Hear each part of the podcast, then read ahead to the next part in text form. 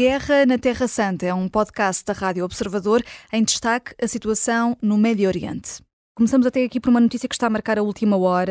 Esta quinta-feira, os Estados Unidos aprovaram um plano para atacar alvos iranianos na Síria e no Iraque. Bruno Cardoso Reis, qual é que é a estratégia aqui?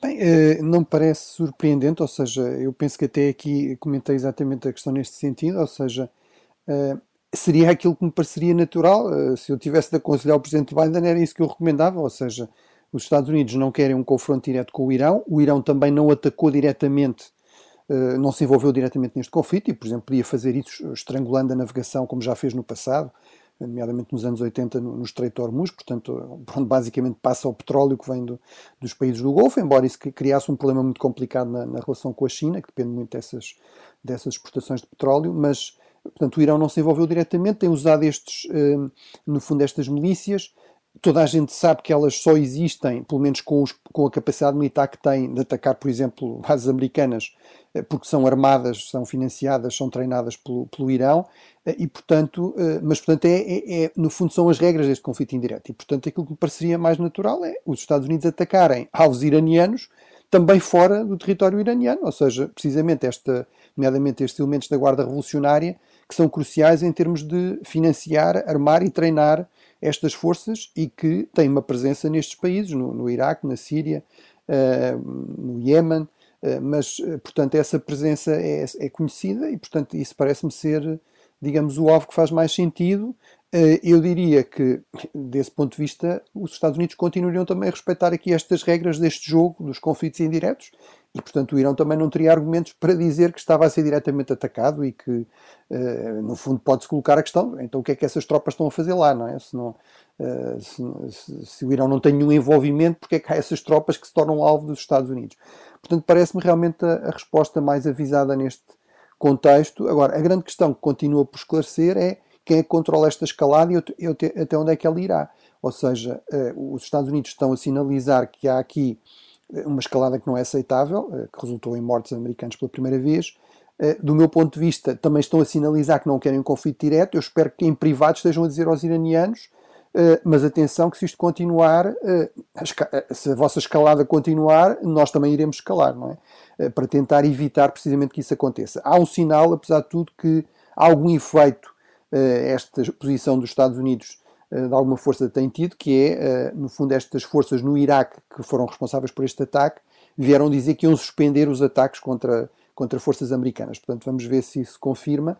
Eh, o, o, aqui o cenário mais, com, mais complicado realmente é o do, uh, o do Iémen. os ataques dos úteis continuam e os ataques americanos também continuam. Aí uh, estarei talvez menos otimista. O Supremo Tribunal de Israel recebeu hoje uma queixa apresentada por 10 pessoas, incluindo dois antigos chefes do Exército, considerando Benjamin Netanyahu inapto para o cargo de Primeiro-Ministro devido às acusações de corrupção de que enfrenta. Eh, é, é, é mais um capítulo da série Cerco a Netanyahu, uh, Diana?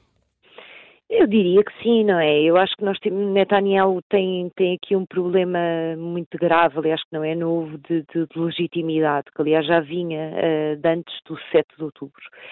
Uh, e o que nós estamos a perceber é que existe, quer uh, internamente, quer externamente, um grande descontentamento uh, relativamente ao seu governo. Internamente, pelas razões que se conhecem, já vinha, enfim, da tentativa de reforma constitucional que ele tinha feito, ou tinha tentado fazer, e vem de seguida por, não, não ter supostamente tido capacidade, enfim, aqui é apenas responsabilidade política, mas não deixa de ser responsabilidade de evitar o 7 de outubro e eh, de seguida vem esta ideia muito uh, forte e cada vez mais forte de que o governo não está a fazer o suficiente para, para libertar os reféns que ainda se encontram na faixa de Gaza.